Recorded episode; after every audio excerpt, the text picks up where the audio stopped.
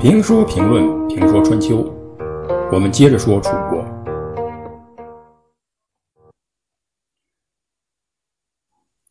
公元前六百七十六年秋天，这一年呢是楚文王在位的第十四年，八国的军队突然袭击了楚国的全县。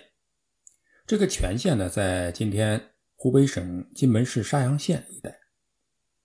八国这个八是一个蛇的象形字，小篆呢像蛇形。八的原本意思呢是大蛇。《说文解字》里边解释，八是传说中能够吞大象的大蛇。《山海经·海内南经》里边也说，八蛇食象，三岁而出其骨。说八呢，指的是凶猛的大蟒蛇。八国处于楚国的西部，重庆与大巴山一带。八呢，也是一个古老的部族。在夏代呢，他加入了夏王朝，成为其中的一个方国。商朝末年，八国参与了周武王伐纣的行动，因为有功，被封为子国啊，公侯伯子男第四等子国，因此他的首领呢也称为八子，他的国家也叫八子国，简称呢八国。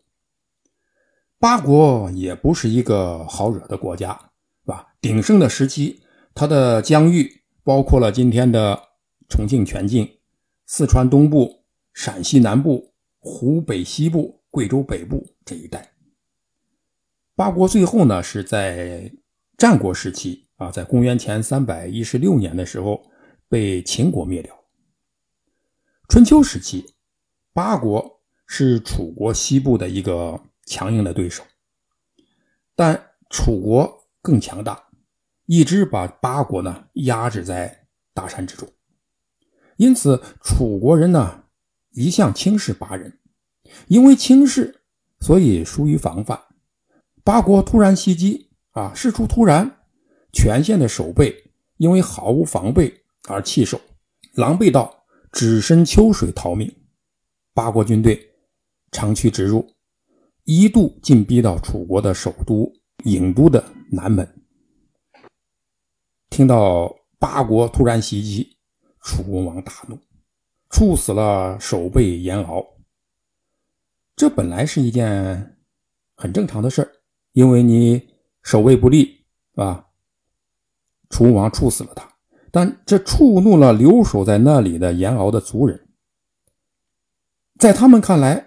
他们的首领严敖并没有什么过错，现在被楚文王处死了，因此他们八人合谋，共同对付楚国，这样事态就扩大了。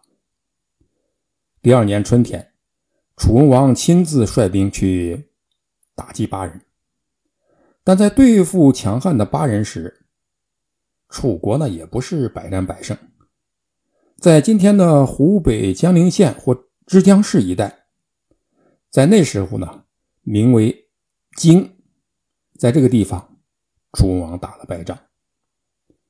打了败仗的楚文王并不风光的率领败军之师回到首都郢都，看到楚文王落败而回，看守大门的大臣玉泉不给他开城门，打了败仗还有脸回城，丢人。这就是当时的楚人如此的强悍。大臣不给自己开门，这楚文王也无奈。为了将功补过，他把军队带出了城外，到哪儿去呢？绕过了城门，去讨伐黄国。黄国是淮河上游的一个小国，啊，处在今天河南省潢川县一带。当初楚武王称王会盟时，邀请了黄国，但是黄国呢不给面子，没有参加。楚武王只是派人训斥了黄国，但并没有讨伐，因为从湖北荆州一带到黄国呢，它不是一个短距离。这一次呢，楚武王要解决这个恩怨，就带领楚国军队出其不意的去讨伐黄国，并且打败了黄国。有了战功以后，楚文王撤兵回国。这是一个夏天，在快要达到首都的时候，在一个名为渊的地方，楚文王突然暴病，然后去世。楚文王去世了，那个拒绝给楚文王开门的大臣玉泉安葬了楚文王，然后自己也自杀殉葬，葬于楚文王的墓前，继续为楚文王看大门。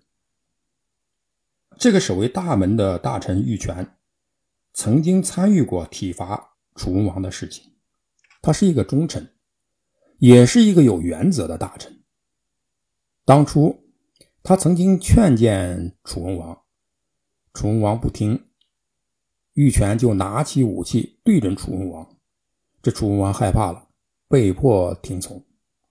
啊，虽然目的是好的，结果也是好的，这个目的达到了，但是以这种方式威逼、威胁国王，那是大罪。玉泉说：“我用武器威胁国君。”没有比这个再大的罪过了，于是就自己砍去自己的双脚，作为惩罚。吴王被他的行动呢所感动，也非常看重他的忠诚，就让这个没有脚的玉泉担任守卫楚国都门的官职，并让他的后代呢世代执掌这个官职。玉泉的这一行为呢，成为当时感动中国的重要人物。中原的君子们听说以后，非常感动，想不到蛮荒的楚国也有这样的君子。评价说，玉泉可以说是护国君子，由于劝阻而自己使自己受刑，受了刑还不忘记使国家归于正道，因此让人感动。